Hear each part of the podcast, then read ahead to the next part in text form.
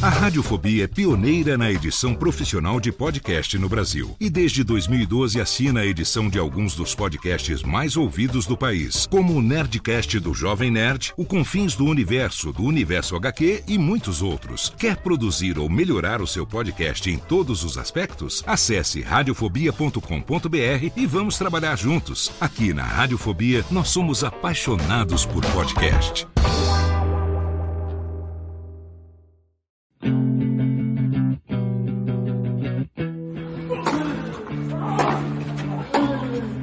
Drop Shot na paralela. Ready?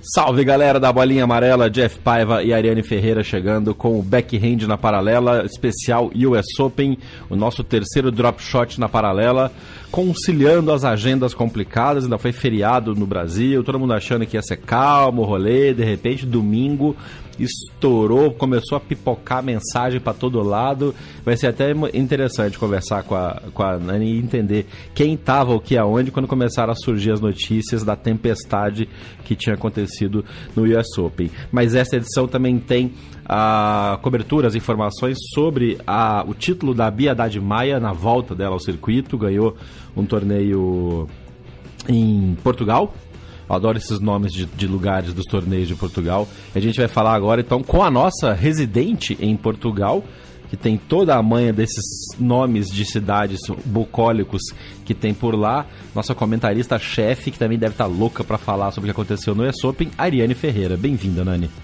Olá, ouvinte. Olá, Jeff Paiva. Muito obrigada pelas boas-vindas. É isso, a gente tem bastante assunto interessante e desinteressante para falar sobre tênis. Bora falar de tênis. Bora falar de tênis, o US Open tá rolando, já temos quartas de final definidas, vai ter campeão inédito e talvez tenha campeã inédita também nas quadras do Grand Slam norte-americano. Temos notícias também do que já tá rolando em Roland Garros, já tem treta, óbvio, já tem polêmica sobre o que está sendo programado para o Grand Slam francês que foi adiado de junho para o final de setembro. Eu sou Jeff Paiva, bem-vindo, este é o Backhand na Paralela. Oi, eu sou a Letícia Sobral e você está ouvindo o Backhand na Paralela ela. Vamos começar o programa dando os parabéns e como é bom ver a Bia Haddad Maia de novo campeã, de novo jogando bem e vencendo, voltando bem da, da, da, do período de, de paralisação que ela teve por causa da punição que ela sofreu da, da ITF. Ela foi campeã no W25, que é o equivalente a um Future, né? Da WTA, disputado em Portugal, num, num clube de quadra rápida, Montemor o Novo e foi campeã vencendo a britânica Jodie Burrage por 6-1, 6-4. A campanha inteira da Bia da semana foi muito sólida, né? Ela jogou muito bem. Como é que é esse, essa cidadezinha de Montemor o Novo, Nani? Norte, sul de Portugal, onde é? É centro-sul, é a região do Alentejo. É uma cidade que não tem praia, mas está relativamente perto de praia. É uma cidadezinha pequena, mas para os padrões portugueses ela é até relativamente grande, porque ela tem 17, quase 18 mil habitantes. É, é uma cidade com uma área geográfica bem interessante, ela fica para baixo de Évora, então você que já pesquisou sobre turismo em Portugal, é, acho que não tem quem não tenha visto, visite Évora, porque é uma cidade medieval completa, uma das cidades medievais de. Legal. Com, como é que é o nome daquilo, Jesus? Esqueci o nome, mas é as muralhas. A, a cidade toda é murada. Uh, aqui no norte tem uma cidadezinha linda, na fronteira com a Espanha, chama Valença, que é igual, nesse sentido, é bem parecida com Évora. E, obviamente, Évora cresceu para fora das fronteiras da, da muralha, tal como Valença, mas é, Montemoro Novo tem, fica ali, é vizinha, faz fronteira com Évora e chama Monte Moro Novo porque no centro-leste do país tem uma cidade chamada Monte Moro que é mais antiga. E provavelmente, eu já não sei dizer, normalmente quando uma cidade recebe o nome de outra, aqui em Portugal é porque quem fundou, quem a fundou, fundou a vila tudo mais é alguém que saiu do outro lugar. Então deve ter sido Legal. isso que aconteceu. Muito bem, nesta cidade então, Bia Haddad Maia marcou sua volta ao circuito. Ela tinha voltado ao ranking na posição 1342 e com o título ela deve subir para 600 mais ou menos no ranking da WTA. Ou seja, foi a melhor volta que podia se esperar da Bia nessa nessa volta ao circuito e parte desse projeto, né, que é a cooperação com a CBT de que conseguiram esses lugares para treinar e os wildcards para esses convites, para esses torneios também, né? Sim, exatamente. Tanto ela quanto a Carol Meligeni estavam na disputa. As duas vão para Figueira da Foz, que é já essa semana, né? Começa hoje. Uhum. Figueira da Foz fica um pouquinho para cima. É mais centro de Portugal, mais próximo de Lisboa. Não é tão assim. E só para constar, é, a região do Alentejo é a melhor região de Portugal para você comer, tá? Não tem nada que é típico de lá que Fica a ruim. dica. Fica a dica aí. Não tem nada, nada, nada. Absolutamente nunca comeu comida ruim na não, não existe possibilidade. É, então, tendo dito isso, é, é interessante, vale dizer que não é só a parceria da Confederação Brasileira de Tênis que trouxe os tenistas para cá. Na verdade, foi uma cooperação entre os dois comitês olímpicos. Para Portugal é interessante porque quase não, há, não haverá para esportes olímpicos competições europeias. E então é um jeito de os, os portugueses competirem com, com jogadores que, que ou estão no mesmo nível, ou dependendo do esporte, estão no nível a mais e tudo mais. É, vieram uma, veio uma comissão, a comitiva que veio para Portugal vieram para Portugal e acho que Itália, não me, não me recordo se é isso mesmo, mas a Hortência era a madrinha dessa comitiva, então ela estava em Portugal durante todo esse tempo. Vários brasileiros retornaram, dentre eles os nadadores. É, e os tenistas, as tenistas ficaram, os tenistas ficaram, né? O João Menezes foi para frente, o Belucci também, já não estão em Portugal e as meninas vão disputar esse calendário feminino aqui de Portugal, que tá contando com tenistas britânicas, tá um assim, obviamente é uma chave pro nível de um ITF 25, Sim. mas independente dessa situação, e aí o ouvinte vai falar, ah, a Bia ganhou. Eu vi uma pessoa falando assim, ah, o- a Bia ganhou com o pé nas costas porque essas meninas não têm nível. Não foi bem assim, né? É, todas as meninas, incluindo a Bia, tiveram dificuldades. Todas estavam paradas há pelo menos seis meses. A Bia estava parada ah, os quatro meses que ela pegou de parada de circuito, porque ela estava autorizada a voltar em abril, mais. Mas a Bia estava suspensa, pegou suspensão de 10 meses por doping, então ela não estava no tênis competitivo há muito tempo. É, fez a preparação na, se- salvo engano, na ADK Tênis, lá em Santa Catarina, Itajaí, para depois vir Uhum. para cá, para Portugal, ah, junto com a Carol Meligeni. Então, é, é um passinho de cada vez, assim. Por mais que a gente ache que o nível da Bia não é seis- ser 600 no mundo, para mim também da, da Carol Meligeni não é ser 300. E a Carol tá patinando ali e a Bia tá reconquistando o ranking, lembrando que vai ser muito difícil para ela reconquistar 400 posições de uma vez, porque ninguém tá descontando ponto esse ano. A gente não pode. É verdade, tem que ganhar. Tem que, você tem que ir Ela ganhando. vai ter que ganhar tudo. A Bia- obviamente a Bia não tem mais o que descartar praticamente, porque ela ficou quase um ano suspensa. Porém, a- ainda há coisas que, que, que ela tinha, ela precisa ir somando, e enquanto ela está somando, as adversárias não estão descartando. Então é uma, é uma briga da Bia, é uma briga dupla da Bia para subir no ranking. E a gente precisa entender que ela vai ter essa dificuldade, então não adianta a gente ter esperança da Bia estar no top 100 em fevereiro do ano que vem, porque a situação é muito difícil. É, tá todo mundo que tá voltando, todo mundo quer ganhar. Ela também tem que enfrentar isso, além de da maioria já tá com um ritmo de jogo maior que ela. Então essa vitória é não só psicologicamente muito importante para ela, como é um aviso para as adversárias. Vocês vão me enfrentar e eu espero que vocês joguem melhor do que eu. Caso contrário, eu vou ganhar. Isso é bom para Bia. Muito legal. Muito legal. Parabéns pra Bia. Parabéns pra Carol Meligeni também, que fez uma campanha interessante. É isso que você falou, né? Tem uma diferença de nível aí que fica claro e que a Bia tem, tem uma, uma condição de subir bastante no ranking, mas guardadas essas proporções da, da condição de pontuação que vai ter. Você prevê que, ela, você acha que ela consegue chegar até uns 200? Cara, a matemática fica muito difícil para chegar nos 200. Não é Tá, impossível. vai ser complicado, né? É. É, porque é uma, a- o, o que a gente precisa pensar, assim, se você falasse pra mim assim, ah, tá todo mundo descartando normal. A Bia chega no top 200 no final do ano? Muito provavelmente. Se ela, se ela for inteligente a ponto de só jogar esses, esses níveis. Então, ao invés dela somar, co correr para somar 50 pontos num, num, num ITF nível Challenger, que seria no caso do circuito masculino, se ela ficar nos ITFs menores, a chance dela somar é muito maior. Ah, mas ela não vai somar 50 pontos numa semana. Não, mas também ela não corre risco de não somar caindo na primeira rodada. É verdade. É, então eu, eu acho que a Bia tem que, obviamente. É, e outra, a gente tem que lembrar o seguinte: a Bia só ganhou esse torneio porque ela ganhou um convite para disputá-lo. Uhum. Caso contrário, a Bia não tinha nem ranking para disputar esse torneio.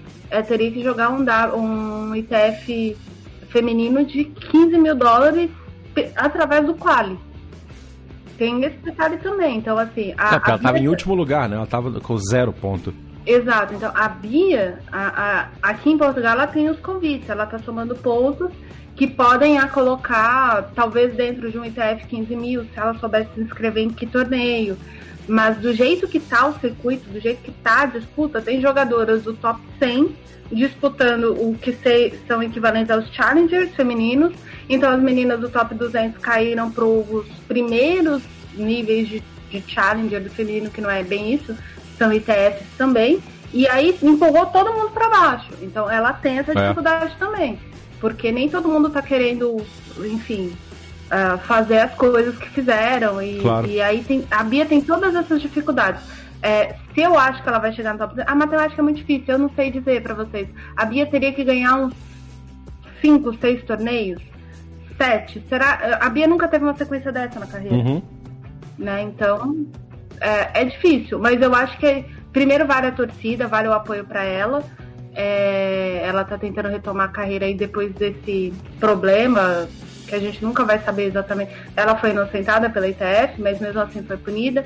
Então ela precisa se reinventar também enquanto estratégia de carreira é. e, e, torcer para que a Bia não tenha lesões, né? Porque quando a Bia engata uma série de torneios, ela acaba sentindo alguma coisa. Ela tem tido esse azar durante a carreira dela. Então, torcer para que dê tudo certo, que ela fique saudável e que ela consiga competir pelo menos até o fim do ano. E, se, e, e independente de qualquer coisa, se ela ficar entre as 400 do mundo. Claro. Para quem começou a temporada na primeira semana, de, na última semana de agosto, como 1.100 cacetada do mundo, estar entre os 500 as 500 melhores do mundo é um salto de 500 posições. Uhum. A gente tá. gasta anos da carreira para fazer esse salto, tá? Em... E nem chega às vezes. Exato. Muito bacana. Parabéns para a Bia e vamos torcer para que essa, essa, essa retomada seja tão interessante quanto está parecendo ser. Oh. Estamos de volta para falar do US Open. Vamos começando falando de duplas, então, porque a gente teve a brasileira Luiz Stefani chegando nas quartas de final do lado da parceira dela, Carter, e perderam um jogo que foi até bem, bem facilmente dominado pelas cabeças de chave número 3, a parceira do Bruno Soares em duplas mistas, a Nicole Melichar, e a Ifan Shu, da China uma dupla bem forte, joga junto há bastante tempo já. Fizeram 6-2, 6-3 na Carter e na Luísa Stefani, que como a gente tinha falado no outro programa, são jogadoras que vêm do tênis universitário, tem uma estão subindo no ranking, estão pegando mais casca para jogos maiores e acho que foi uma campanha bastante positiva para elas no US Open, né? Foi, como a gente comentou no episódio passado, é... um jeito delas se entenderem em chave de de Grand Slam, que é um outro tipo de chave, né? É uma chave onde grandes simplistas também jogam. E apesar de que algumas simplistas, incluindo que caíram na chave, jogam um circuito de duplas recorrente, a disputa de um Grand Slam é diferente, né? Então ela é mais acirrada no sentido da chave de duplas. É, eu acho que a campanha delas é extremamente positiva. Uh, eu acho que elas não têm que se apegar ao resultado da derrota, principalmente, mas ao fato de terem perdido das cabeças três, terem superado favoritas, jogando bem, é, elas, o, o, que eu consegui ver do jogo delas, elas continuaram mantendo o nível que elas tinham apresentado no fim do ano passado, principalmente, em que elas conseguiram o título de taxa quente, foram vice em um outro torneio que eu não lembro agora qual. Mas elas engataram duas, três semanas jogando super bem no final do ano passado. Esse ano elas começaram come tendo resultados, mas infelizmente a pandemia freou o ritmo de todo mundo. Elas voltaram com o título nos Estados Unidos, Lexington, e, e se apresentaram bem. É, significa que as duas estão cada vez conhecendo melhor, cada vez entendendo melhor as adversárias, que essa é uma outra situação. É. Uh, sair do circuito universitário é sair de um tênis, entrar no circuito profissional é outro. Uh, é muito diferente o circuito universitário, principalmente quando você conversa com jogadores que fizeram essa transição. O último com quem eu conversei foi o Nuno Borges, que foi campeão da NCAA nos Estados Unidos é português. É, é outra coisa, é outro nível, é outra, outra demanda física, é outro estilo de jogo. Uh, existem muitos John Isners uh, no circuito universitário, uhum. independente Boa. da nacionalidade, é o padrão de jogo deles, assim. Acho que até para fazer um jogo rápido, eu não sei qual é o esquema lá. Então, as meninas estão se adaptando, elas estão buscando esses recursos que elas tinham de base, uh, de, no caso de formação. É, então é bastante interessante. A campanha dela, delas, no caso, porque a, a Luísa não jogou sozinha, a Carter e a Luísa é bem legal e, e, a gente pode esperar, não, acho que talvez não um grande resultado para Roland Garros no sentido de vamos para a final e tal, mas eu tendo a achar que a curva delas é ascendente sim. E elas têm elementos, ainda não estão com o jogo muito, totalmente fechado, mas elas têm elementos para ficar firmes no top 20, como a gente já tem o Bruno e o Marcelo ali no. O Marcelo no top 10 há muito tempo e o Bruno ultimamente tem flertado entre sair e entrar no top 10, a gente pode ter a Luísa nesse, nesse, nesse meandro ali do lado da Carter por bastante tempo. Uhum. Vai ser muito legal, não só para elas, como para o tênis brasileiro. Muito legal. Estavam falando, antes da gente entrar para gravar, analisando a chave, a chave de duplas já está nas semifinais, dupla feminina. Ficou interessante, né? Ficou, ficou bem interessante. É, primeiro porque a Muhammad e a Townsend bateram a Drauboski e a Risk. A Gabriela Drauboski é uma excelente duplista, excelente. Ela carrega qualquer um nas costas. Aí, dependendo da adversária, ela realmente fica ali patinando. A Drauboski é uma grande duplista. Duplista é, então, uma vitória muito forte a Taylor Swift, a gente comentou dela não só em simples, né? Eu também falei dela quando a gente estava comentando a chave feminina. É uma menina que foi muito pressionada e ela, ela se deu tempo depois de sofrer toda aquela pressão. Ela tem um jogo muito versátil. Então, essa semifinal para Melissa e para Chu não vai ser uma semifinal fácil. Uh, e as norte-americanas têm aquele elemento de que há poucos norte-americanos nas chaves agora e aí elas são a esperança da organização. Ah, não tem. Contra elas, não tem o fato daquela torcida infernal americana estar ali apoiando uhum. as duas para tirar o, o resto de fora do, do, do contexto. E vamos ver se a Melissa uhum. finalmente desencanta e conquista o primeiro Grand Slam dela em duplas, né? A Melissa que é vice-campeã de Wimbledon. Do lado de baixo da chave, a gente tem uma outra situação. A gente tem uma dupla russa a Ana Blinkova e a Kurdemetova. Já falei muito da Blinkova uh, e falo também bastante da Kurdemetova aqui. A dupla delas ainda não é 100% afinada, mas são aquelas russas que estão jogando juntas, incluindo pensando em talvez tomar pontos suficientes para poder se classificar em Tóquio. A Blinkova já tinha comentado que se ela tivesse a oportunidade de jogar a Olimpíada, ela iria.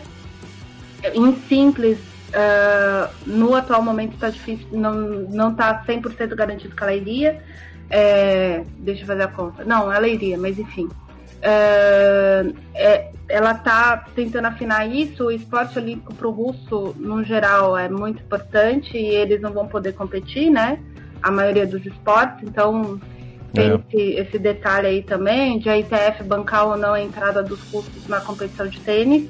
E do lado de baixo da chave, a gente tem a Laura, tem uma dupla experiente, a Laura Sigmund, uh, alemã, com a Vera Zvonareva, a Vera, que foi vice-campeã do US Open, não lembro que ano em síntese, mas é campeã do US Open de 2006 em duplas. E o último Grand Slam de duplas da Vera foi em 2012 no Australian Open. Elas bateram as atuais campeãs do US Open, na Mertens e a Sabalenka, num jogo difícil, em que a experiência da Zvonareva é, foi bastante determinante no tie-break do segundo set. Elas ganharam 6-4, 7-6.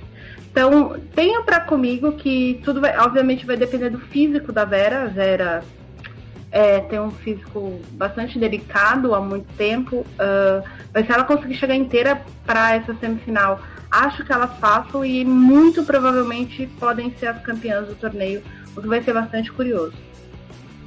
Essa cabe a frase a interminável Veres do Vonareva, né? Cabe. Por mim, ela não terminava nunca, cara. É, eu lamento muito o fato da, da Vera estar tá sofrendo com lesões já tem uns 6 ou 7 anos. Ela joga um tênis.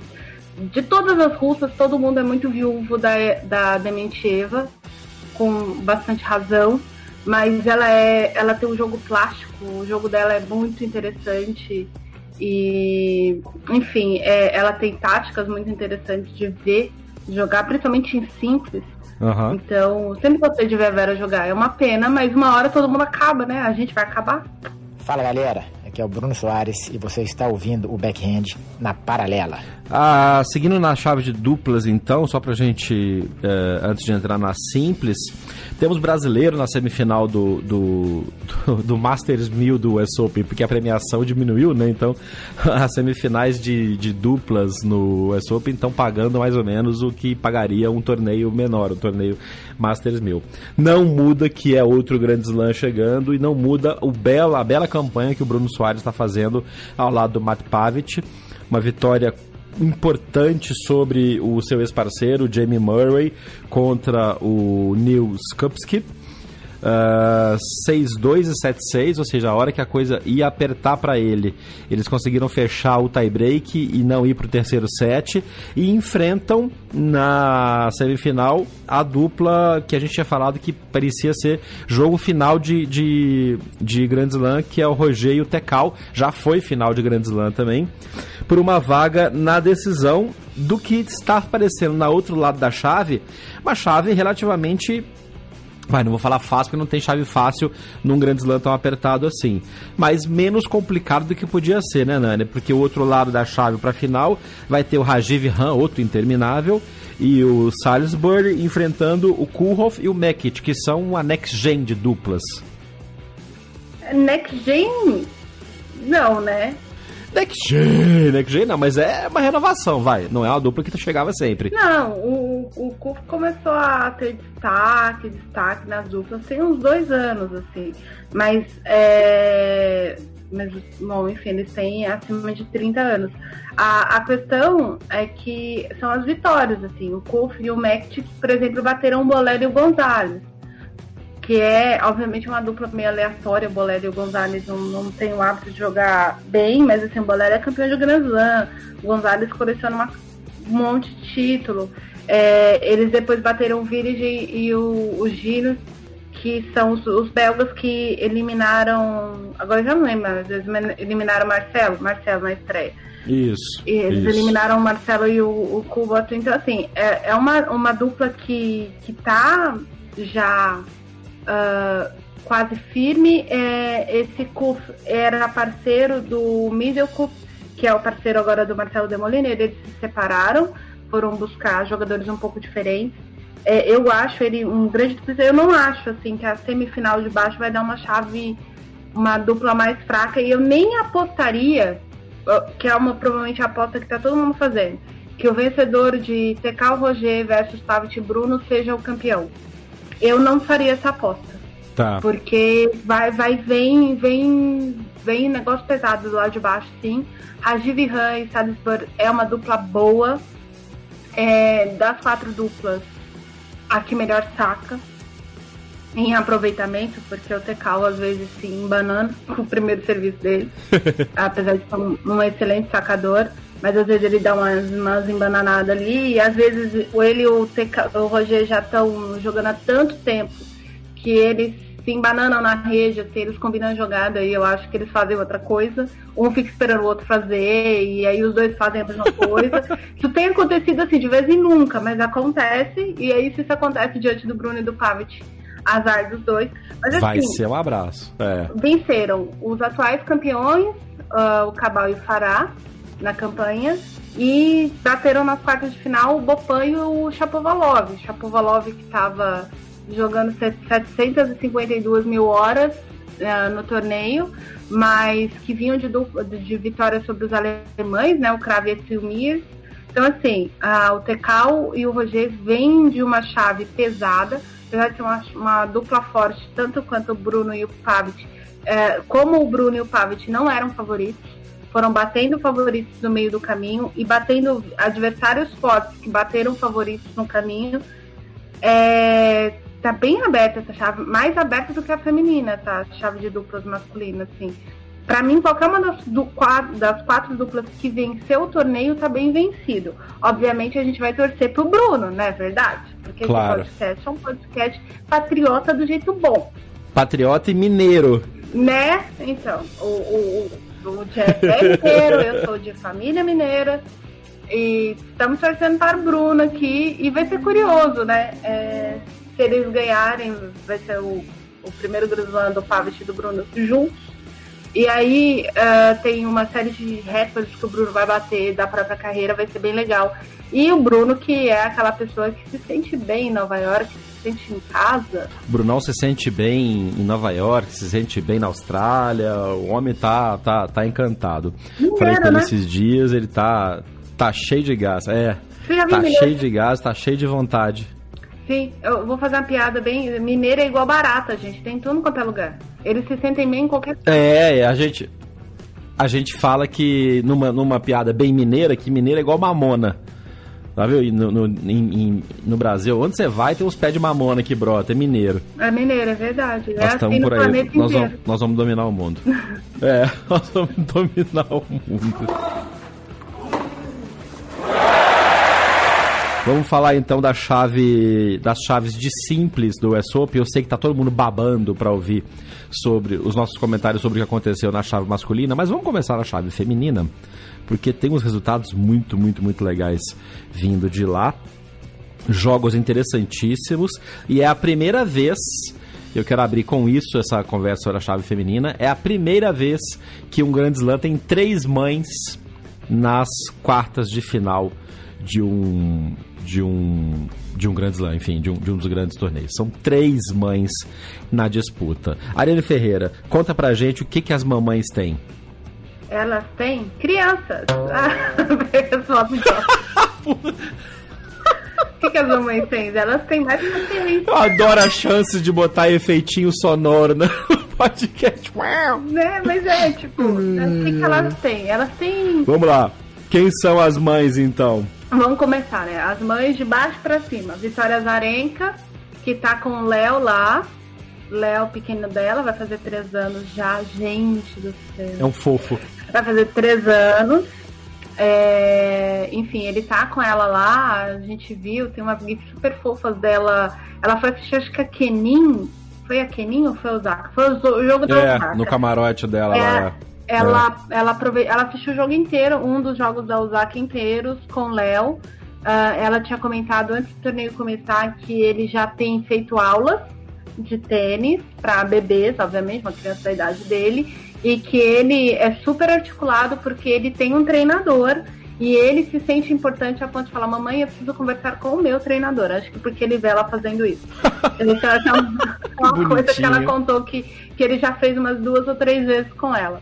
A outra mãe, a mãe mais famosa do circuito de tênis, que ajudou a mudar a regra que põe a adversária dela contra ela no torneio, que é a Serena Williams.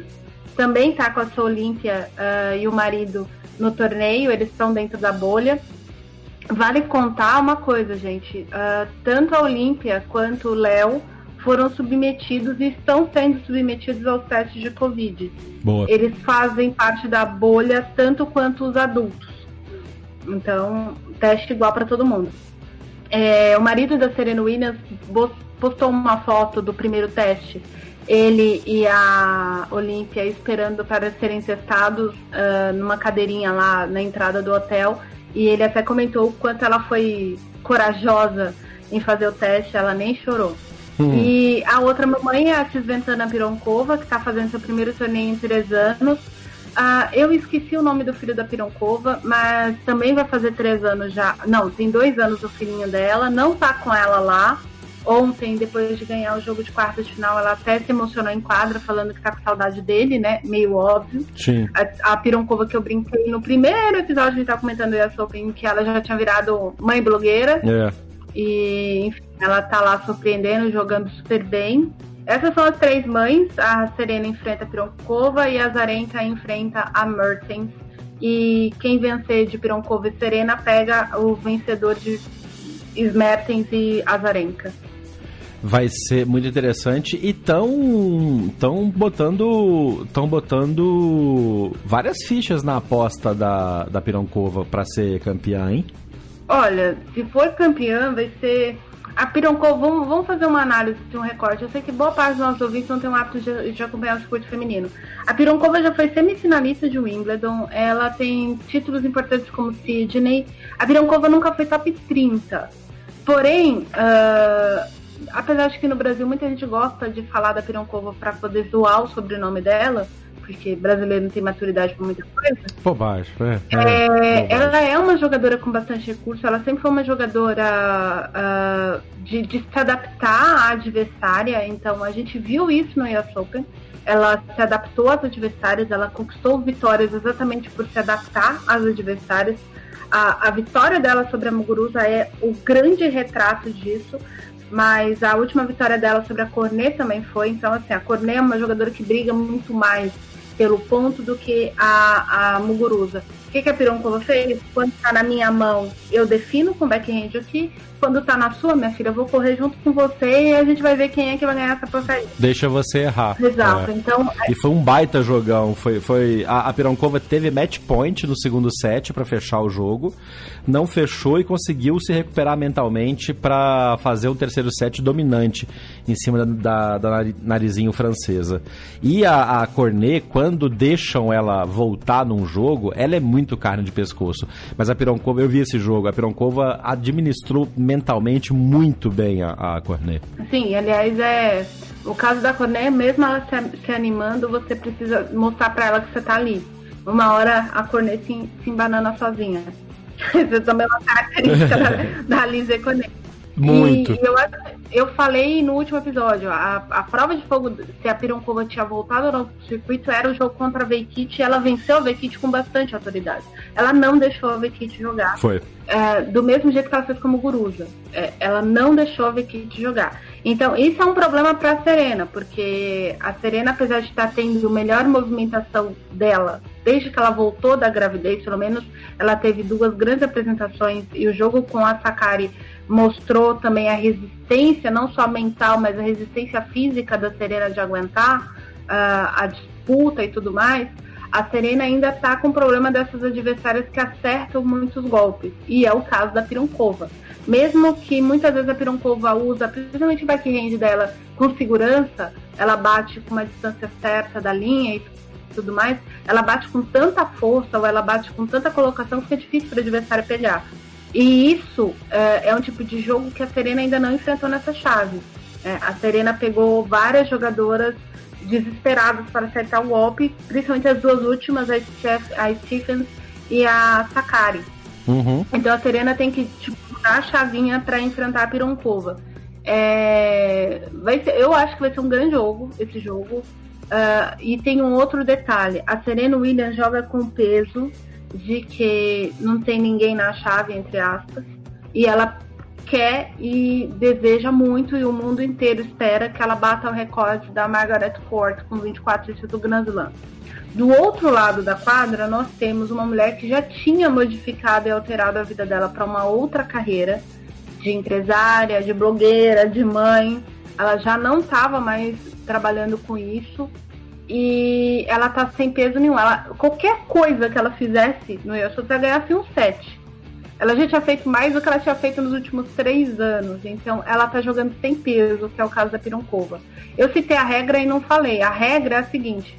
Uh, não foi bem alterado, eles só oficializaram a regra, porque não era, não, essa regra não existia. Uh, Para a WTA, qualquer mulher que parar a carreira, independente do, ela anunciou que tá grávida. Então ela tá grávida de um mês, ela tá grávida de três Uhum. meses. E ela para pra ter o bebê, e aí tem gente que joga grávida, tem gente que não joga. Ela tem até três anos pra pedir uma espécie de ranking protegido. Ela volta com o ranking que ela tinha. Foi o que a Pironkova fez, foi por isso que ela conseguiu entrar na chave principal do, do US Open. Essa regra determina que, no caso, a Pironkova pode usar essa regra para mais seis torneios. E. seis? Sete. Sete torneios, então ela pode disputar o resto do circuito do ano. A gente não tem muito torneio feminino agendado também, porque a gira asiática caiu, mas enfim. Ela É. poderia competir até o final do ano eh, dentro dessa regra, apenas somando ponto naquele esquema que a gente falou da Bia. E, enfim, então tem esse detalhe também. Acho que depois do que viver no US Open e em Roland Garros, a Pironkova deve definir se ela compete no próximo ano ou não é, profissionalmente. Então tem esses dois pesos. Assim, a Serena tem um peso enorme nas costas e a Pironkova não tem nada. Qualquer coisa que a Pironkova fizer já está muito bem feito. A Pironkova nunca jogou umas quartas de final do US Open, ou seja, ela nunca jogou uma semifinal de US Open. Então, ela, qualquer coisa que ela está fazendo, ela está realmente fazendo uma coisa muito grande para ela e para a carreira dela. É, E ela entra sem peso, porque exatamente por causa disso ela entra solta e ela pode surpreender a Serena nesse rolê de não se deixar abalar? Eu acho que sim. É, é, para mim, acho que é o, o grande ponto a favor da Pironkova é esse. E também o fato de que a Serena também tem se desconcentrado nas partidas. A Serena não precisava ter perdido o tie-break da Sakari, por exemplo. Uhum. Não precisava.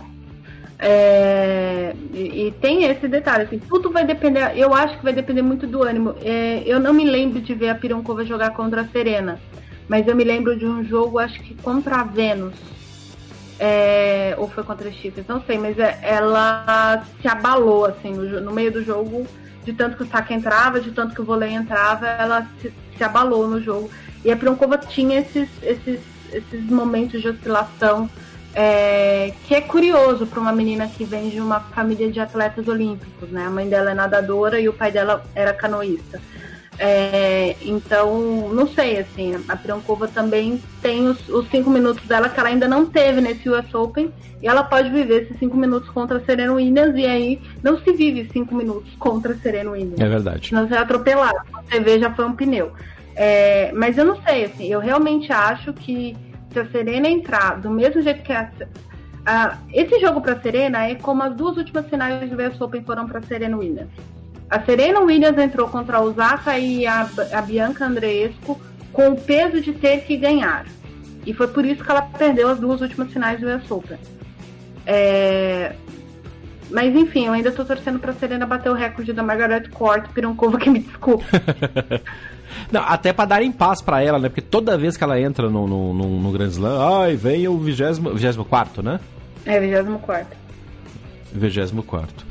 Só pra confirmar, pra deixar a informação completa, o filho da Pironkova chama-se Alexander. Muito bem, é isso mesmo. Mas acho que ele não deve ser Alexander Pironkov, deve ser Alexander eh, Mirchev, que é o nome do, do marido dela. Você também Porque é tem isso, né? Vai o nome do. Também é ex-atleta, também é ex-atleta. É, foi jogador da seleção búlgara de futebol. Pra fechar a chave feminina, Dona Jennifer Brady, que você ouviu primeiro aqui através de Ariane Ferreira, que era uma das, das jogadoras a serem observadas, está nas quartas de final, ganhou da Kerber 6-1, 6-4, não deu chance pra Kerber e pega a Putintseva, que ganhou de Dona Petra 3 sets Matic por 3 sets, 2 sets a 1. 6-3, 2-6, 6-4. Aqueles resultados eh, bem de WTA, né? De quando uma, uma desliga num set, depois ganha bem no outro. Mas foram jogos bem disputados. Preciso fazer um comentário. Eu tô assistindo o jogo da Martic com a Putitseva e o narrador da, da Eurosport aqui comentou a técnica da Putitseva de jogar a raquete na quadra. A Putitseva jogou a raquete na quadra no segundo set umas três vezes. e ela tem uma técnica. Ela joga a raquete de jeito que ela não quebra, de jeito que ela não quica e de jeito que ela não vai atingir ninguém. Ela joga. Muito importante na atual conjuntura. Né? E, e, foi muito curioso, porque foi, o jogo aconteceu exatamente no mesmo dia do Djokovic e eu dei muita risada. eu não, nunca tinha notado que. E depois eu parei pra pensar e falei, gente, a Ponte de Serva toda vez ela joga com a raquete desse jeito. Pra quem não sabe, tem jogador que treina a tirar a raquete no chão para ou evitar que ela quebre ou para entender como é que é a forma que ele desconta melhor a própria raiva. Tem jogador que treina, jogador e jogadora. E a, a Puntseva claramente treina a jogada, porque ela joga a raquete, a raquete morre. Do jeito que ela joga, a raquete fica. A raquete não arrasta, não, não quica, não... Ela joga do jeito que a raquete bate com a cabeça na. bate com o corpo antes da cabeça, então o gripe absorve aquele impacto e a raquete fica morta ali. É genial, cara, a pessoa pensar numa técnica para jogar raquete na hora que tá muito brava. Não me dá essas dicas que faz tempo que eu tô conseguindo não jogar raquete no chão mais, então talvez seja interessante olhar isso para evitar quebrar raquetes de R$ 1.200 cada uma. que ao contrário das jogadoras, nós não ganhamos, né? As raquetes. E assim, não, não que elas ganham, né? É, normalmente, principalmente um jogador de ranking, tipo top 30, que é o caso da Seva, tem uma cota de, no máximo, X raquetes durante um período. Então, se você destrói as raquetes, tem que comprar para repor. Tem esse detalhe também, é. porque depende do contrato de patrocínio que você tem. É... Quem foi aquele que, que, que sentou e quebrou três raquetes na sequência? Quebrou uma, pegou outra, quebrou outra? Quebrou, quatro, quebrou cinco raquetes. Marcos Bagdad. Ô, gente. O Bagdades, Bagdades, é, é. Ele quebrou cinco raquetes. quebrou cinco raquetes. É uma, uma coisa emocionante Australian Open. Você pode procurar esse vídeo, que é uma das coisas mais legais de ver na esse internet. Esse vídeo é um clássico. Mas, é um clássico. Você, você Variações que... de estilo ao quebrar raquete. Exato. Você que quer ganhar dinheiro, sabe editar um vídeo, junta todos os vídeos da Ponte de Seva jogando raquete no chão e ensine as pessoas a atacar raquete no chão. É, enfim, sobre a, a, a também, a gente não pode falar assim, tipo, ela, ela veio uma ela bateu essas novitas de bater a Matic. É, tá jogando bem, mas assim, tá jogando o jogo dela. O jogo dela. É uma jogadora de recursos. É, eu não sei o que, que vai sair desse Jennifer Bray e Putitseva. A, a Keber deu bobeira. Essa é real. A Keber deu bobeira. Bobeou, bobeou primeiro set, o primeiro set, a Kebe, a Kebe não jogou bem assim, não. A Kebe não jogou bem. E no segundo set também, a Kebe teve momentos que ela ela acertou a bola na rede, ela tinha um breakpoint, sabe? Então, não sei, assim, a Kebe não dá pra falar que a Keber sentiu, a Keber deu bobeira mesmo. Essa, essa é a definição. É, tem, dia, tem dia que a coisa não entra como quer, né? Exato. Então a Brad, que não tem nada a ver com isso, continuou sacando bem e que é o que ela tá fazendo, né? Sacar bem. Sacar colocado. É. Ela nem tem um saque muito potente, forte. Não, é. Ela não saca 192 por hora, tipo a Osaka. A Osaka tá sacando demais. A, a Brady não é esse saque, mas a Brady é uma jogadora que sabe aplicar bem o saque na partida.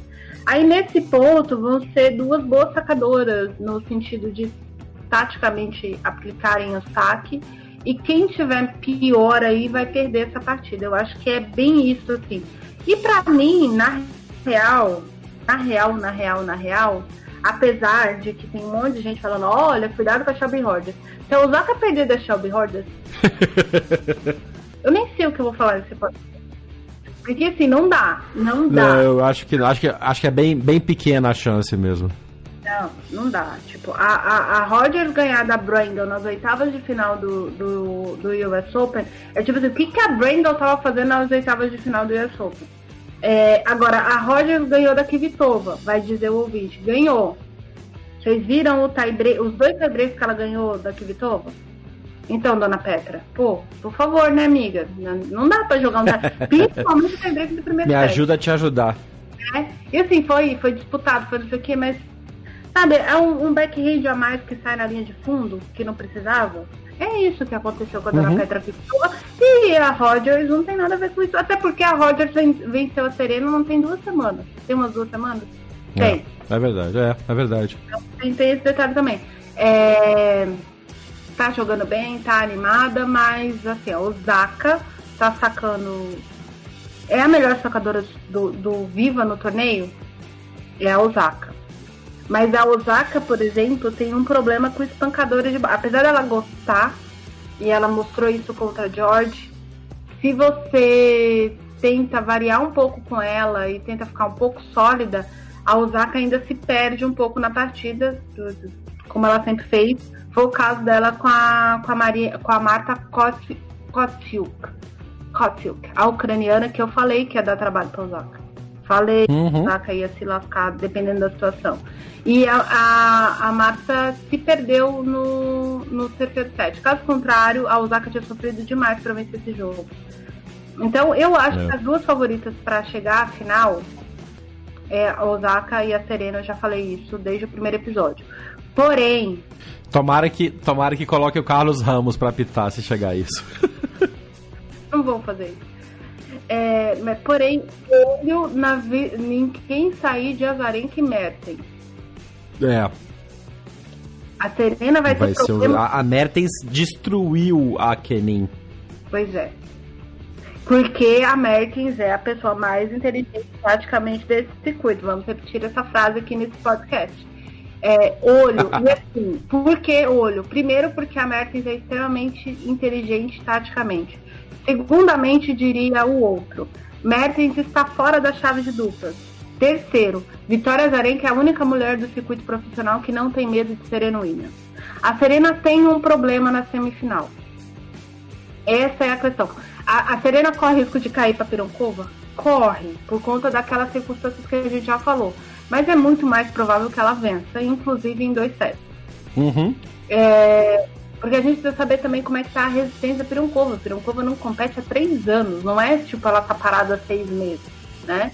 Tem é. esse detalhe E que não, vai, vai somando, né? Vai somando o desgaste do torneio. Sim, e tem uma frase ótima da Mandy Minella, que é outra mãe do circuito, que a recuperação depois que você fica mãe fica diferente. Hum. Não é necessariamente lenta, mas a recuperação física fica diferente. Se a recuperação física de uma mulher que foi mãe é diferente, e a gente tá contando que a Pironcova tem 32 anos, uh, então tem esses detalhes assim, óbvio, a Serena é bem mais velha, a Serena é mãe também. Mas é o que eu tô falando. Enfim, até, a, o, eu acho que o problema da Serena sai de Mertens e Azarenka. E aí, depois disso, a tá. Osaka que vai ter que se virar para ganhar esse torneio. Se a Serena for para final, a responsabilidade de vencer é da Osaka. E aí o negócio muda de figura. Muito bem. A ver. É, quando você estiver ouvindo esse podcast, provavelmente o jogo da o jogo da Brady com a Silva já vai ter acontecido, porque é o primeiro jogo da chave desta terça-feira, pós-feriado. Então, veja o jogo depois, e ouça a gente e veja se a gente conseguiu acertar ou não estas previsões. Essa foi a chave feminina, daqui a pouco a gente volta. Prepare sua pipoca, prepare o seu suquinho, porque a gente volta para falar da chave masculina e do show de horror que foi Novak Djokovic. I think it has, and I think he's done. And it looks like a default for Novak Djokovic. What a dramatic.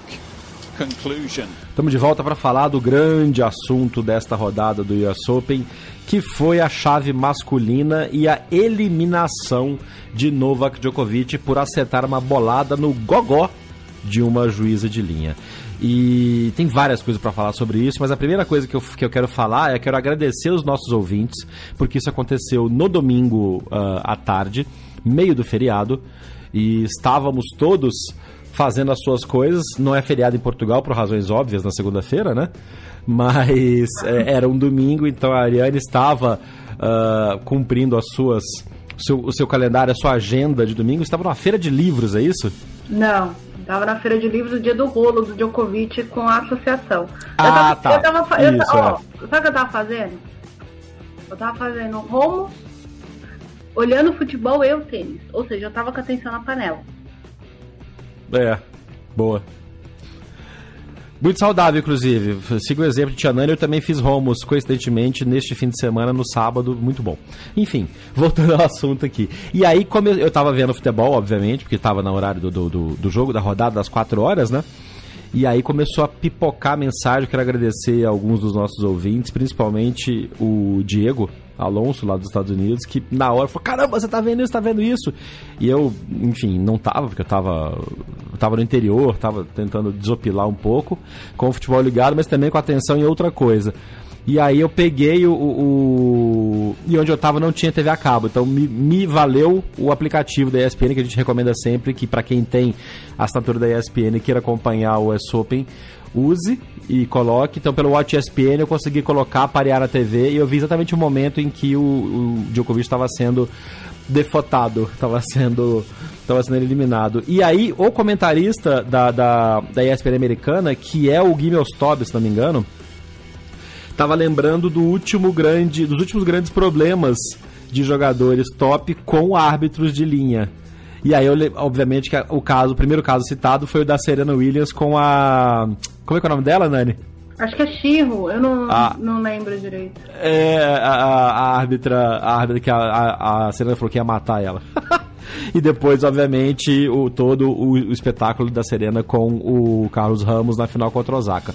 Mas não foi nada daquilo, foi exatamente uma, uma, uma bobagem, uma a, acho que foi a maior prova e a maior, o maior exemplo que a gente pode usar para qualquer jogador estouradinho que faça alguma besteira dessa. É o Chapovalov primeiro lá atrás e agora o, o Djokovic no US Open, porque são dois jogadores de níveis completamente diferentes. Quando o Chapovalov acertou a bolada na cara do juiz, ele era um recém-chegado jogador no circuito e o Djokovic era atual campeão, número um do mundo, vindo de uma sequência invicta e ele acertou a bola em alguém porque ele jogou a bola de maneira descuidada para fora da área de jogo e acertou um jogo um oficial, né? Um o integrante da equipe de arbitragem.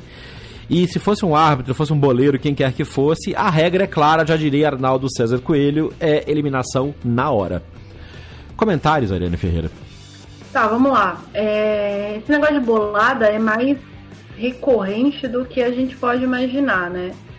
Sim. Pra vocês terem uma ideia, em julho desse ano, agora não vou lembrar que jogador foi, mas um jogador aqui de Portugal, não torneio em Portugal, acertou sem querer o, o árbitro, só tinham três pessoas em quadra. Ele, o adversário o árbitro de cadeira.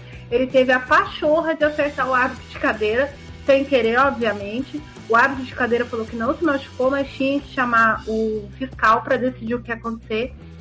E, salvo engano, ele foi eliminado. Uh, em Cincinnati, é, segunda rodada, acho eu, ou seja, duas semanas antes do US Open, é, o Ali Jasbedeni foi bater a bola, foi jogar a bola pro fundo da quadra, a bola resvalou para cima, bateu num cano, bateu em outro e acertou o cinegrafista. O, o, o, o fiscal do torneio teve que ser chamado. É, e aí ele conversou com o cinegrafista. Muita gente ressuscitou essa jogada do Bedeni, falando que o Bedeni tinha que ser eliminado.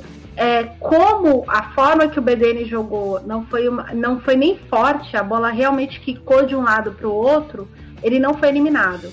O Djokovic bateu a bola com força pro fundo da quadra. Esse é o primeiro ponto.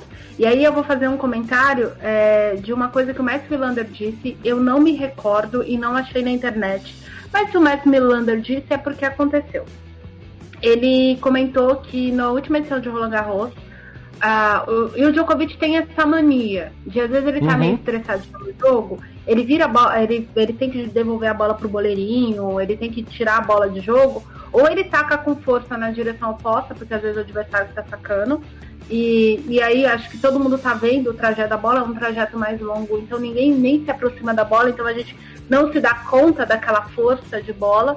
Mas a, o comentário do Wilander foi que na última edição de Roland Garros, um boleirinho precisou desviar de uma bola do Djokovic na mesma circunstância. O Djokovic bateu com força para trás de costas. É, ele não bateu, óbvio, gente, assim, não, não, tem a mínima condição de alguém falar, apesar de a gente não estar na cabeça dele, que ele bateu com intenção de acertar alguém. Ele não bateu. Claro que não, claro que não. É jogador profissional, não. Ninguém, ninguém, ninguém nem cogita isso. Então, não, pior que tem gente cogitando. Não. É, mas assim, a forma como ele bateu já era o suficiente para eliminar ele. Porque, por exemplo, ele podia ter batido a bola com força no fundo da quadra e a bola resvalar nele. A, podia, a bola podia resvalar nele, por exemplo, e ele seria eliminado do mesmo jeito. Porque a regra é essa: você não pode bater a bola com força uh, que não seja durante uma jogada. Você não pode, você corre risco de acertar alguém. Uh, tem outras coisas assim. Muita gente assistiu a jogada que o Nadal deu beijinho na boleirinha porque ele acertou a boleirinha. Aquela situação é diferente. A boleirinha estava numa posição de risco. E era uma jogada que a bola estava em disputa. Exato. Então, assim, não foi. É como se ela tivesse corrido, não foi o caso, obviamente, tadinha, ela estava agachada ali. Eles estavam disputando o ponto. É como se ela tivesse, sei lá, corrido de um lado pro outro da quadra, sabe? Quando os boleirinhos trocam de lado. Sim. Ela correria o risco de ser acertada. Uh, também ressuscitaram um vídeo do Marat Safin uh, na Copa Davis, em que ele acerta, na Copa Davis, não, na Copa Hopman, em que ele acerta uma senhora que estava cuidando da rede. Copa Rockman, ele estava jogando, era um jogo contra a Eslováquia, eu não lembro exatamente quem que era o adversário do, do Safin, mas ressuscitaram essa bola também. O Safin acertou a senhora e teve a mesma reação do Nadal, ele correu, deu um beijo Uhum. nela, pediu desculpas e voltou, porque ele estava devolvendo o saque e a bola resvalou De- ali. De novo, é muito clara a diferença. Bola em jogo não tem problema, vai acertar, vai acontecer. O que o, o que o Djokovic fez é o equivalente a jogar a raquete na quadra sem a manha da Pironkova, da Putintseva e a raquete acertar alguém, como já aconteceu também, e aí o cara vai ser eliminado. Eu acho que a grande disputa toda que aconteceu na análise desses, desses fatos e essas comparações é que acho que nunca tinha acontecido com um jogador de tanto destaque o cara tava ganhando o jogo, tem isso também, né? Ele não, ele não tava perdendo de lavada, tava um jogo equilibrado. E ele se descontrolou porque o Djokovic tem essas coisas de ser meio esquentadinho às vezes e. e, e... Tava 6 a 5 e saque. Tava, tava tranquilo. E no final do primeiro set, não tinha nada pra se estressar tanto assim. Vindo de 25 jogos sem derrota, enfim, foi, foi realmente foi, foi uma bobagem sem tamanho, não tem muita coisa pra Então, falar, não. Você tá falando que não tinha muito pra se estressar? Tá todo mundo dizendo que o estresse do Djokovic foi o fato de estar 5 a 4 pra ele. 5 a 4 É, Esse, esse, esse, esse momento eu não tava prestando atenção, gente. O São Paulo Seis a tava cinco. jogando e eu tava cuidando do meu home. Mas, não, 5 a 4 pontos antes. Ah, é, Tava 40 a 0 pra ele. Ah, o Carrinho Busta teria jogado uma bola pra fora. é, marcaram bola dentro ele pediu o desafio, ou sei lá o que que é, eu não sei o que aconteceu. Eu sei que hum, marcaram o ponto pro Carrinho Busta e depois o relance da TV provou que a bola estava um pouquinho fora. É, inclusive foi essa a discussão na Eurosport Portugal, assim, se aquele ponto tivesse sido pro Djokovic, ele não tinha ficado nervoso e nada disso teria acontecido. Não A justifica. questão, assim, é... Não, eu acho que não justifica. Eu acho que a- a- as pessoas gostam muito, principalmente, de criticar adversários, é, jogadores que, que são esquentados em quadra. É, uma coisa é você ser esquentado, você brigar com seus fantasmas, você gritar. Ah, a gente tem jogadores que desa- desabafam falando muito palavrão e, e vivem tomando warning Uhum. por conta disso, né, Fanny? É, ou, ou que discutem com, com, próprio, com os próprios fantasmas, é o caso Feliciano Lopes, é o caso Andy Murray. Então, assim, existem jeitos e jeitos de você lidar com a situação. É, o Djokovic, de uns tempos pra cá, me parece que ele não quer ser contrariado. E, e aí, eh, isso, sabe, não, não é que ele tá dando carteirada no juiz pro juiz marcar a bola dentro se a bola foi fora ou qualquer outra coisa. Mas ele não, não, não consegue lidar com uma situação que não é favorável a ele. O Zverev tem um comportamento muito parecido. Mas isso é, é do Zverev. O Djokovic, até pouco tempo atrás, não tava assim, não era assim, ou se era, conseguia controlar. Uhum. Esse é o primeiro ponto. O segundo ponto que eu acho que é feio é eu não consegui ouvir o diálogo. Porque o pessoal da ESPN não parava de. Da ESPN não, da Eurosport não parava de falar em cima enquanto o, o Lars Graf estava conversando com o Djokovic. Mas o Ben Hoffenberg fez a transcrição do que teria sido o diálogo. E o Djokovic teria argumentado que olha pra mim, olha pra minha carreira, isso é um grande Ah, é, ela não precisa ir pro hospital. Ah, eu acho o seguinte, é, a Serena, voltando à eliminação da Serena, a Serena Williams foi semifinal de 2010 ou 2012, não lembro agora. Ah, a Serena tava com 4-6, ah, 5x4 contra e saque da Kim Clijsters. A Kim Clijsters tinha 40 a 0 40 a 15, eu acho. 40 a 30 no game. E a- era saque da Serena, perdão. Mas a Kim Clijsters tinha um match point. A Serena tinha acabado de salvar um match point. E aí a Shiro fez, marcou o foot fault, já era o, o terceiro ou quarto foot fault da Serena na partida. A Serena estava enfrentando match point. Se a Serena perdesse aquele ponto, ela perdia Uhum. o jogo. A Serena Williams foi dizer para a mulher que ela era Serena Williams e que ela acabava com a vida dela. É. É, foi exatamente da mesma carteirada que teoricamente o Djokovic teria dado. É, assim, gente, o Djokovic deu uma bobeira danada, porque a Serena Williams foi eliminada com match point contra. Eles podiam simplesmente falar, ó, Serena, você tá punida, mas termina de jogar aí. Tipo, faltava É. um ponto. Faltava um ponto pra Serena ser eliminada. Eles, elimina, eles eliminaram a Serena. E, e por que, que eles desclassificam o jogador? Porque o jogador não tem o direito de receber premiação. A multa que é aplicada é a premiação que ele ganharia. Exato. É, mais as outras multas, se forem o caso, o Djokovic receber algumas outras multas. Mas no caso da Serena, eles podiam. A Serena estava em Nova York, a Serena é norte-americana, era um Grand Slam, a adversária não fica. A, a Kim Clijsters é tão de boa.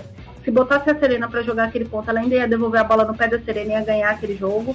Assim, nesse jeito, mas tá errado. A regra é a regra. Foi aplicada a Serena Williams há 10 anos atrás. Por que o Djokovic acha que com ele Não, vai ser e, diferente? e, Sim, porque se tem alguém que pode dar uma carteirada no US Open, é É. a Serena Williams, não o e, Djokovic. e o, o- Nessa mesma matéria do Ben Rothenberg, que eu coloquei no link desse, desse episódio, ele conta que o, o Soren Friemel, que é o, o, o diretor do torneio, o árbitro principal do torneio, na verdade, ah, ele tinha duas categorias que ele podia encaixar essa punição do Djokovic. Uma é que, de acordo com as regras do livro de regras do Grand Slam, que é diferente do livro de regras da ATP e da WTA, é, uma ação pode ser considerada descuidada de uma abordagem diferente do que no, no, num torneio tradicional de ATP Grand Slam. E a outra coisa é que, como o Djokovic não tinha nenhum warning antes no jogo, ou o Friemel dava um warning para ele, ou dava a eliminação. Não tinha um meio termo. Ah, você vai ter um, um point penalty, ou vai perder um game, porque essa é uma escala de punições que você vai recebendo de acordo com o que o jogo vai acontecendo. né? Primeiro você tem um warning, depois você tem uma perde um ponto, e depois, na terceira infração, você perde um game. Que foi o que aconteceu com a Serena contra a Osaka no, no jogo com a briga com o Carlos Ramos, porque ela já tinha tido uma, um warning antes por conduta antidesportiva. Depois ela perdeu um ponto e depois um game na sequência pelas diversas reclamações que ela continuou fazendo. No caso do Djokovic, como não tinha tido nenhuma, nenhuma punição anterior, ou era um warning, que era a primeira punição na escala, ou era a eliminação completa. E aí, o que foi analisado é que as ações do Djokovic se somaram. Ele bateu a bola com força para trás, sem olhar, e isso caracteriza descuido, que é uma das coisas que a regra aplica. E a árbitra de linha que foi atingida, ela caiu e ficou no chão claramente com dificuldade de respirar, porque a bola bateu no gogó. E nessa hora, na, na- né, no gogó, termo técnico. Nessa hora, inclusive, a minha namorada comentou, a gente tava vendo, botou no, no, no, no, no- vídeo lá, ela falou, como é que ele conseguiu acertar ali entre. Ela é médica. Como é que ela conseguiu acertar entre o pescoço ali, bem entre o queixo, e a coisa numa hora em que a árbitra tava na posição ali, tava andando pra um lado, ela tava voltando pra posição dela, porque a jogada tinha acabado, né? Ela tava voltando pra posição pro próximo ponto. E assim, foi muito azar. Mas azar também é punido. E aí o, o Freeman não teve, o Freeman não teve outra opção a não ser dar uma, a desclassificação pro pro Djokovic e na frase mesmo, na, na declaração que o Freeman deu depois do, do lance, ele falou, no final, em qualquer violação de código, tem uma parte que é a, o cuidado ou descuido do, do jogador. E nesse caso, eu não acho que tenha qualquer chance de qualquer oportunidade de outra decisão que não fosse eliminar o Novak, porque os fatos eram muito claros e muito óbvios. A árbitra de linha estava claramente machucada e o Djokovic estava nervoso, bateu a bola descuidadamente para trás sem olhar. Então, levando tudo isso em consideração, não teve nenhuma, nenhuma ação é, discreta. Vai, a tradução pro, do inglês, do discretion, não é muito boa, mas assim, não tem. é, não teve nenhum cuidado do Djokovic nessa hora. Então, por isso, ele leva a punição completa, que é a eliminação, 250 mil dólares que ele tinha é, conquistado e os pontos no ranking. Até aquele momento são eliminados, mais qualquer multa que ele vá a sofrer na, em, em momentos posteriores. O próprio Djokovic postou depois, eu coloquei também no link desse post o, o, a publicação do Djokovic no seu Instagram pessoal, pedindo desculpas, sim, falando que ele aprendeu a lição, que ele realmente foi uma lição dura, mas que ele sai disso um pouco mais. Uh, qual foi a expressão que ele usou? Um pouco mais sábio, né?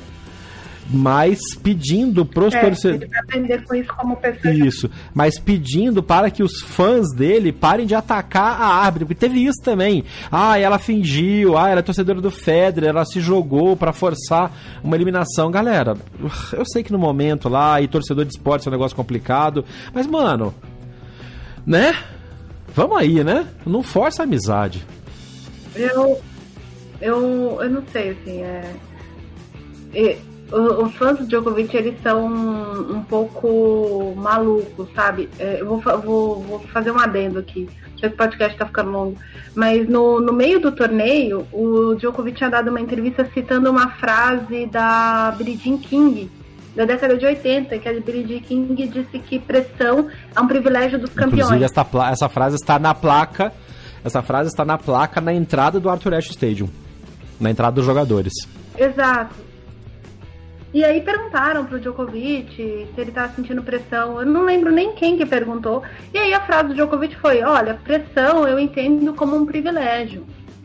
Por conta disso, disso, disso. Eu sou. Cheguei onde eu tô, então a pressão e a expectativa que as pessoas têm é, em relação a mim é, é um privilégio para mim. Assim, é, é, o jeito que ele vê a questão da pressão. Fizeram, fizeram uma reportagem sobre isso, um, um determinado lugar, e colocaram lá, ser campeão é um privilégio, era uma das chamadas da, da reportagem. Os fãs do Djokovic, que desconhecem o, por completo a questão da Billie Jean King, a questão da frase, conhecem por completo o tênis, é, simplesmente começaram a atacar a tal da reportagem. porque, segundo as pessoas, a, a, reportagem dava a entender que o Djokovic era arrogante. Ai, ai, ai, ai. Primeiro que a declaração dele não era arrogante. Segundo que essas pessoas estão. Então, assim, eu acho que tá faltando. Eh, eu, eu brinco que o que vai acabar com o mundo não é a guerra nem a bomba atômica, é a falta de interpretação de texto. Boa frase. É, pra mim, o que vai destruir a humanidade é a falta de interpretação de texto. Eu já estou. Eu sinto isso na pele há 13 anos eu sou repórter há 14, sabe? Tipo, eu sinto isso na pele todo santo dia. Mas por quê? Porque as pessoas elas querem entender o que elas querem, elas não entendem. Então a, a mulher caiu lá. Ah, ela tá fazendo isso para destruir o Djokovic. É. Num microsegundo e, ela e, pensou e isso na hora. Opa, foi o Djokovic. Peraí que eu vou, de, vou descer aqui pra ele ser eliminado. Porra. Então, eu acho, assim, é um, é um tipo de coisa que, que sinceramente, gente, assim, é eu acho que é, que mundo que a gente está vivendo em que um cara precisa usar a rede social dele para dizer para as pessoas, gente, deixem a mulher em paz. É. Sabe? Ela, eu não fiz por mal e ela não fez por mal, ela se sentiu mal, agora deixem a mulher em paz. E outra, que mundo é esse que as pessoas olham para a cara de uma pessoa na televisão, tem o nome da pessoa, já sabem o, o CPF dela, é. o título de eleitor, o. Gente, sabe? É vamos, vamos fazer outra coisa da vida, sabe? É, ah, torcedor. E assim, eu não consigo, Jeff, é, não consigo usar. Ah, torcedor de esporte é outra coisa. Não, não, não é. Não, não, não dá para ter esse tipo de comportamento, não dá para ter esse tipo de situação. É, em, em, esporte nenhum, em situação nenhuma. Tiver, vamos supor que o Djokovic tivesse sido vítima de uma injustiça, uhum. que é o caso da mulher. Mesmo assim, não ninguém tem que atacar ninguém e de graça, sabe? Não, claro não, que não. interpretem a situação. Então, interpretem a situação. Se ele tivesse sido vítima, vamos supor que tivesse sido, tem os meios dele recorrer. Inclusive, tinha o meio dele recorrer dessa desclassificação do US Open. Ele voltaria para a quadra? Não, mas ele poderia ter, por exemplo, dinheiro de volta. É. Sabe? Então, tem, tem essas questões. Tem como você recorrer de qualquer decisão esportiva, desde que você tenha como recorrer. Se, se o STF não bateu o martelo, no caso do tênis, não seria a, o, a situação lá, o, a comissão arbitral do, do Grasman, enquanto eles não baterem o martelo, tem como recorrer, sabe? É. Então, gente, assim, se você. E, e, e, parem de opinar sobre o que vocês não sabem. Foram lá atacar a mulher porque o Djokovic foi eliminado é, como é que é o nome? Uh, até perdi a palavra, mas tipo assim, ele não merecia ter sido eliminado, ele não descumpriu nenhuma regra, ele tinha que ter permanecido, tomado warning, por exemplo. Leiam a regra. É isso que a gente acabou de e falar. outra, né? e aí por que eu tô falando eu tô falando leiam a regra porque assim, gente, se vocês entrarem no site do, de qualquer Grand Slam, tem como você baixar o livro de regra. Você não precisa ser jornalista, você não precisa ser tenista, você não precisa nunca ter lido, assistido um jogo de tênis. Se você quiser entender as regras do tênis, é só ir lá. A mesma coisa, por exemplo, para uh, substâncias que são proibidas, né? É só entrar no site da UADA e baixar. Ah, o site da UADA oh, tem, salvo engano, a lista de substâncias. O ADA é a Agência Sim, Mundial antidoping. do Antidoping. É, salvo engano, tem acho que em nove idiomas. Nove idiomas. O, o Ariane. Ah, o livro de regras, não. Oi. Eu, eu, admiro demais a sua, a sua boa vontade com o fã, mas ninguém vai baixar livro de regras, ninguém vai atrás, vai, ah, eu vou ver o que eu estou vendo antes de falar. Os caras vão vomitar, vão vomitar reclamação na rede social, não tem jeito. É, é lamentável, eu concordo com você. Isso vai, é uma das coisas que vai acabar com, com a humanidade, mas querer bom senso desses caras é igual querer que o. Que o lembra de um caso de um cara que entrou numa jaula de. no, no espaço de leões ou tigres, não sei, na Ásia, porque ele queria converter os animais ao cristianismo? Tem pouco tempo isso. Você lembra desse caso? Bom. Foi é, isso, os caras foram lá e comeram. Cara, deve ser igual o padre do balão. É, exatamente. Então, assim. Eu admiro demais, sinceramente, já falei isso em outra oportunidade, eu admiro demais a sua, a sua confiança e a sua, a sua, o seu otimismo de que o ser humano vai ter noção de ir atrás e buscar informações antes de vomitar, informa, é, vomitar reclamações na rede social. Olha, eu, a minha esperança não posso perder, né? Vou, vou continuar mantendo com ela. E também, a, é. e, e expondo essa minha opinião, eu já deixo claro que muitas vezes é, ouvinte, leitor, me manda mensagem, eu só olho. Eu, eu tendo a responder todo mundo. Mas assim, quando eu vejo que a pessoa está falando de uma coisa que ela não conhece, eu nem vou lá escrever, amigo, vá ler tal é, coisa. É a melhor. Assim, não merece nem resposta. É. Então, vocês já ficam sabendo não, aí é se melhor. vocês ficaram sem resposta, por que, que foi.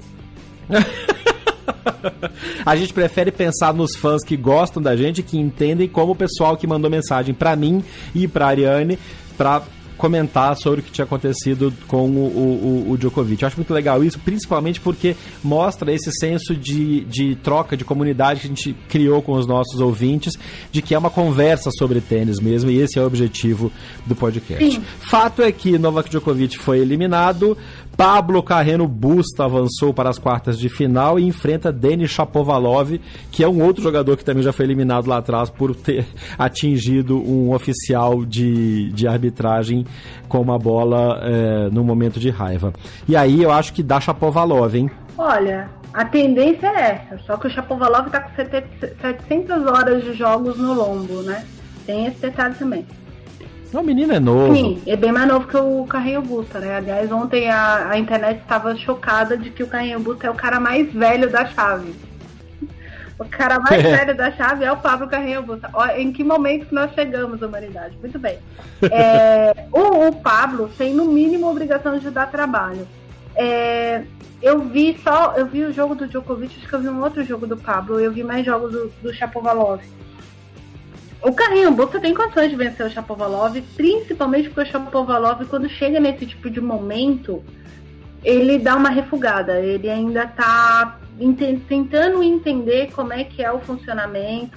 O Chapovalov teve algumas dificuldades na chave que não precisava ter tido, né, seu Denis? Hum. Mas, por exemplo, venceu o Gofan que estava vindo, jogando super bem, assim, o Gofan estava jogando um, um tênis bem apresentado mas o, o Chapovalov conseguiu converter essa, essa situação e de virada. contra ele. Já o carre... Oi? E de virada, porque o Gofan venceu o primeiro set, né? Exato, e venceu o tiebreak de zero ainda no primeiro set. É. Uh, já o Chapovalov teve dificuldade com o Fritz, que, que eu tinha comentado que não precisava ter tido, não precisava mesmo. É, pelo menos essa é a minha visão. E o Carrinho Busta, ele vem de boas vitórias. O Carrinho Busta bateu o Kruger em 3 sets, o Berranques em 3 sets, e a estreia dele, agora eu não lembro quem que é, deixa eu ver quem que foi aqui. O, foi a única, o único jogo que ele, ele precisou jogar com placar contra. Ele saiu perdendo o primeiro set contra o Yoshiyama, venceu o segundo, perdeu o terceiro e depois teve que vencer os outros dois últimos. Uhum. Então depois disso, o Carreambu tá, fez um 6-1, 6-2, 6-2 no Kruger. Tudo É. bem que o Kruger não é o Chapovalov, mas É. enfim. Vocês entenderam o que eu quis dizer, Sim. né? Ele tá um pouco mais descansado que o Chapovalov, então na teoria ele teria essa, não, não vou dizer obrigação, porque obrigação é um negócio muito forte, mas ele teria essa, Ele é esse favoritismo a favor. É. Me, a, gente, a gente já tá adiantado na hora. eh, vamos fazer uma, uma projeção rápida então dos outros três jogos das quartas de final. Chorit e Zverev. Em 140 caracteres ou menos. Quem leva? Não sei. Sai do muro, Ariane. Não, não sei. Porque pra mim o Chorit ficava no Titipas, mas a vitória do Chorit no Titipas mostrou um Chorit que a gente não via há alguns anos. O Borna Chorit que jogou contra o Titipas e que venceu o Titipas mais do que o Titipas perdeu. Uhum. Antes que alguém fale que o Titipas perdeu esse jogo, o Chorit venceu esse jogo. Da- vamos dar os méritos a quem merece, é o caso do Chorit. É, é o mesmo Chorit que a gente viu explodir com 19 anos, que bateu o Nadal e que todo mundo falou: Meu Deus, é o novo Djokovic. E ele bateu o Thompson depois com uma autoridade absurda. Não deu chance do australiano. Exato. Então, assim, o que ele começou a jogar e é do meio do torneio pra frente. É. Que é a hora E que precisa pegar, né? que o Chorit- Exato. E, o- e o Chorit é um jogador de recurso, gente. Não tem muito, assim. Ele tem, obviamente, ele não é aquele jogador que você fala, olha, ele tem 10 mil coisas, mas assim, ele tem coisas suficientes para bater o Zverev. Tem. E o Zverev também ainda tem, vive daquela vitamina de Chapovalov. Quando chega na fase final de um Grand Slam, ele. Quer dizer, quando o, o Zverev, quando chega, né? É. o Chapovalov ainda vai. É. O Zverev nem isso. Então, assim, ah, e tem uma outra responsabilidade básica. A responsabilidade de vencer esse quadrante é do Zverev. E isso pode contar muito contra ele. A- Uhum. a- quem tem a obrigação de ir até a final desse quadrante é o Zverev. Por ranking, por experiência, por títulos que já tem. Ah, então, isso é muito difícil para o cara gerenciar, e ainda mais contra um adversário como o Chorit. E, mas pelo menos a gente já notou que o Zverev já está mais, mais relaxado. Assim. Vou fazer du- dois destaques. Eu sei que era para ser em 140, 140 caracteres, mas não dá. O Zverev conseguiu ah, manter a calma, mesmo tendo que esperar duas horas e meia para o governador dos Estados Unidos, ah, do, do estado de Nova. York, liberar o Adrian Manarino para jogar. Perdeu o primeiro set do Adrian e ainda conseguiu vencer o jogo. É, méritos totais dele. Segunda observação, o Zverev está sacando muito. E a gente não pode deixar de lembrar que o Zverev começou esse ano fazendo 20 duplas faltas por partida. É verdade, bom ponto Pronto. isso. Bom, bom ponto. Rublev Medvedev. Rublev derrubou o Berretini, que era um que você estava falando que era um favorito, e venceu com autoridade, né? De virada, perdeu o primeiro set, depois fez triplo 6-3 no Berretini. Berretini cansou ou Rublev ganhou? O Blev ganhou porque o Berretini estava sem, sem perder set até o segundo set de- dessa partida com Tá. o Berretini era a única pessoa que não tinha perdido nenhum set no torneio. Foram 10 sets jogados, 10 sets vencidos, depois ele perdeu 3. Isso é Entendi. bom de destacar. O Rublev e outra, o Rublev é um jogador, não sei exatamente o que, que fez ele se perder no caminho, assim, mas desses russos todos eu acho que é o que tem mais recursos. Sempre achei isso. Uhum. Ah, então, o fato de ser russo, ser da mesma geração, pode complicar para o Medvedev. Mas o Medvedev e outra, a gente tem. A... Primeiro problema do Medvedev é agora. Não dá pra gente fazer um prognóstico, porque o Medvedev chegou aqui vencendo só a gente fora do top 60. Mas a vitória sobre o Tiafoe, que era o que tava num embalo louco, caracteriza uma uma uma como é que fala? Uma atuação, uma performance impressionante, não? Não, eu não acho. Eu vi o jogo, não acho. Aí. é, o Tiafoe cansou também. Sim, Tá. parece. Sabe? Tá. É, jogou bem, o Medvedev jogou. Se não tivesse jogado, a gente tinha ganhado o jogo. Convenhamos, mas assim. O, o Tiafoe não deu nenhum indício, momento nenhum, que poderia vencer o jogo, poderia vencer um set. Então, não, não, o Medvedev continuou assim, jogando pro gasto, não foi desgastado. A gente vai saber o que, que o Medvedev foi fazer em Nova York ou no jogo contra o Rublev. Tá. Essa é a real. E aqui ele tem uma vantagem. Ele não é o responsável por vencer esse quadrante. A responsabilidade sai do jogo de baixo, que é a responsabilidade do Dominic Thiem. Dominic Thiem, muita gente falou que o campeão do, do, do US Open sairia da partida entre Aliassime e Dominic Thiem. Uhum. Eu não compactuo com essa opinião. Mas entendo Até porque o Tim dominou o Aliassime de uma maneira absurda. Eu concordo do lado do Tim. Não acho que se o, o Aliassime ganhasse do Tim por algum acidente, ele sairia favorito. Eu acho que aí ele abriria a chave pro, pro, pro abriria o lado do Medvedev.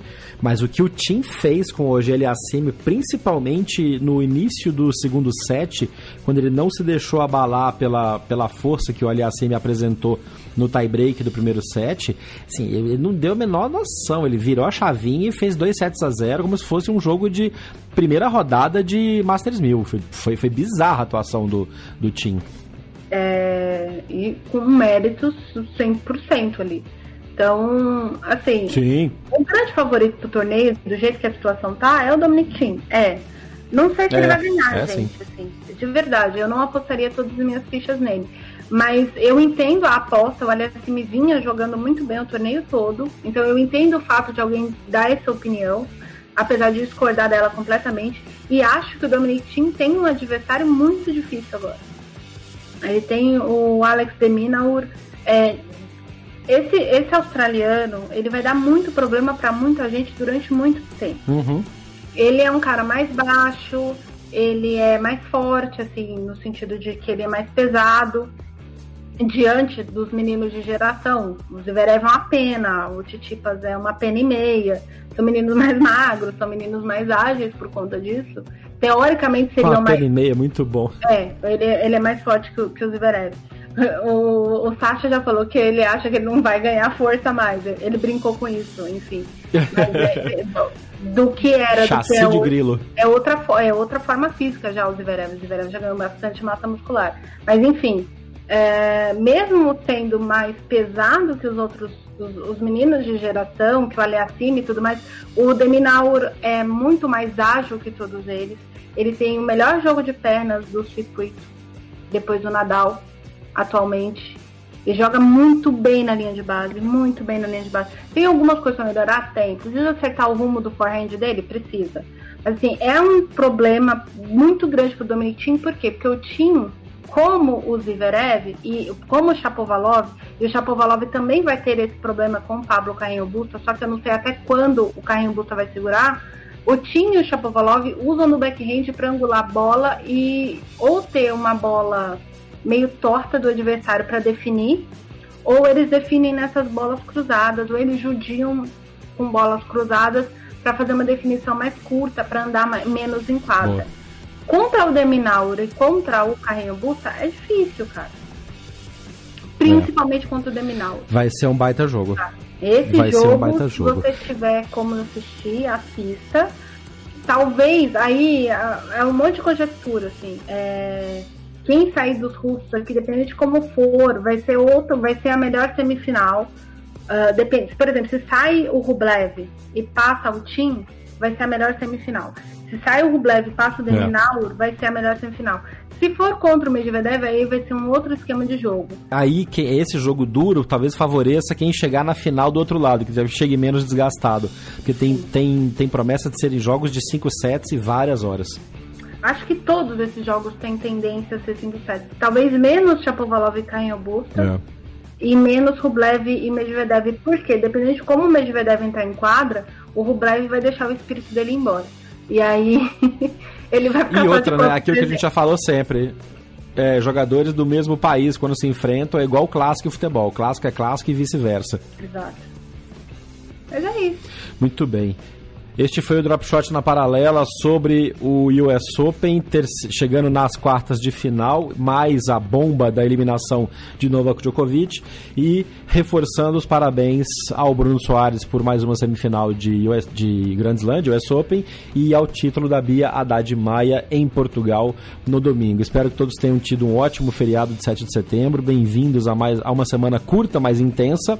E para fechar esse episódio, um comentário rápido sobre Roland Garros, que vem daqui a duas semanas, né? Já tem gente reclamando das regras que estão sendo colocadas pela Federação Francesa de Tênis. Eu, particularmente, acho uma temeridade abrir para público. E agora está começando o bate-boca dos jogadores sobre as questões de hospedagem. Este é um ponto que a gente vai cobrir no próximo episódio. A Serena já falou que queria ficar no apartamento que ela tem em Paris. A organização quer que os jogadores fiquem todos numa bolha, mas você tem público no, na. A Nani mesmo comentou isso em algumas edições para trás. Se vai ter público no estádio, não dá para ter bolha. Como é que fica isso? Ah, olha, só um comentário pequeno, assim. Eu queria ressaltar a questão de posicionamento e de posicionamento ético da Ashley Barty, que anunciou ontem. Boa! Boa.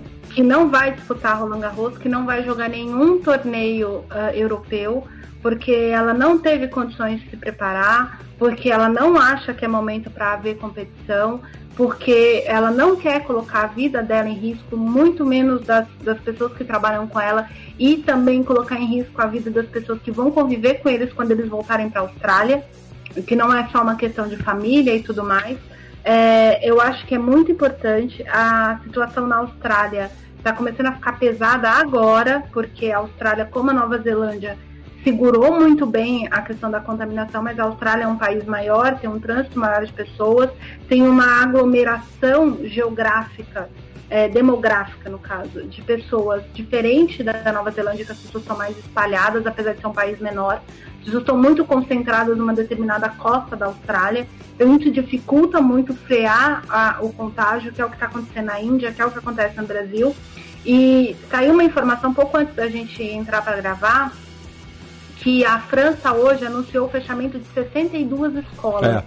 Por 264 uhum. contágios entre alunos e professores dentro das escolas.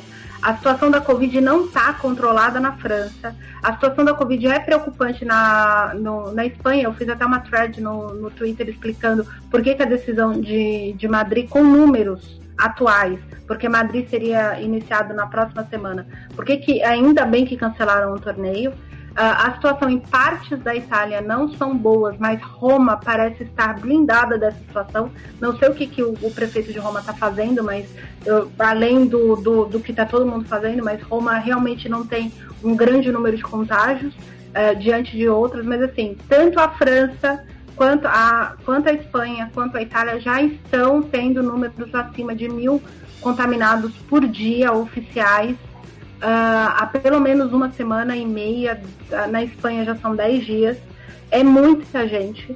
Para situações demográficas como a da França é pior ainda, porque são mil hoje, mil amanhã, semana que vem são três mil, que foi isso que aconteceu na França. Uhum. Então, eu acho uma temeridade a organização de Roland Garros falar que vai receber 11 mil pessoas no torneio ali. Entendo economicamente falando, mas assim, a organização do Master de Roma disse, emitiu um documento para a ATP dizendo que a ATP pediu para ser uma chave maior. Então eles emitiram o seguinte documento: a gente só faz a chave maior se a gente puder vender ingressos. Por quê? A gente vai quebrar se a gente fizer uma chave maior sem vender ingressos. É isso. Muito bem, a ATP tinha argumentado. O que, que o governo italiano fez? Não vai ter público. O, o, torneio da Itália vai acontecer sem público. Obviamente, eles ainda estão pleiteando, tentando, né? Vamos fazer, vamos fazer, vamos fazer. Mas não pode, não, não pode. Não tem a situação. E assim, muito provavelmente a Federação Italiana vai amargar um prejuízo de organizar um torneio desse uhum. tamanho, com a chave feminina gigantesca, a chave masculina gigantesca, uh, sem ter a venda de ingressos. Mas tem que, é. ou, ou protege de um lado ou protege do outro. Em Roma, se permanecer como está, a gente terá bolha. Em Paris a gente não vai ter bolha. E é isso, a gente se conversa no próximo episódio. Este foi o Backhand na Paralela. Eu sou Jeff Paiva. Muito obrigado pela audiência. A gente se vê no próximo episódio. Um abraço. Você ouviu o Drop Shot na Paralela. Não deixe de acompanhar diariamente as informações atualizadas no Twitter, Facebook e Instagram. BH na Paralela.